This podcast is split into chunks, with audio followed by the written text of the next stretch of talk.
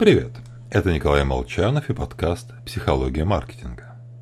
Сегодня мы поговорим об эффекте фрейминга, тайной технике скрытого влияния. Хлопок. Отрицательный рост. Современный новояз подарил много забавных терминов. У меня лично они вызывали улыбку, пока не стали применяться постоянно и повсеместно. Хотя на самом, на самом деле журналисты, ну или их кураторы, ну точнее научные руководители, просто знают поведенческую экономику. Активно используют эффект фрейминга, открытый Канеманом и Тверски еще в 80-х годах прошлого века. Классический пример. Китаец опять что-то сожрал, и новой чумой заболели 600 человек. Лекарство А спасет 200 жизней. Лекарство Б с вероятностью 1 треть вылечит всех, но 2 трети шансов на то, что не удастся спасти никого. С точки зрения вероятности варианты одинаковы, но в ситуации эксперимента люди склоняются к первому лекарству.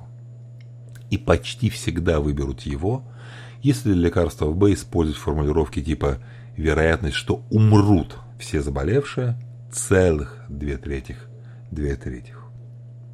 Фрейминг не только слова. Это правильное обрамление информации. Не меняя сути, заставляем данные выглядеть по-другому. В итоге меняем отношение к ситуации. И нечего выставлять крайними журналистов.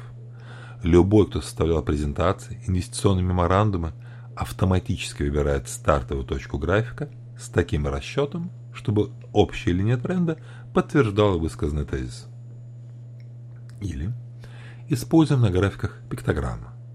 К примеру, наши коты вдвое выше, чем у конкурента. Поместим их на график. Мы не врем. Код действительно в два раза выше, только одновременно код еще и в два раза шире, а это значит, что на бумаге он занимает в четыре раза больше места и визуально кажется значительно больше.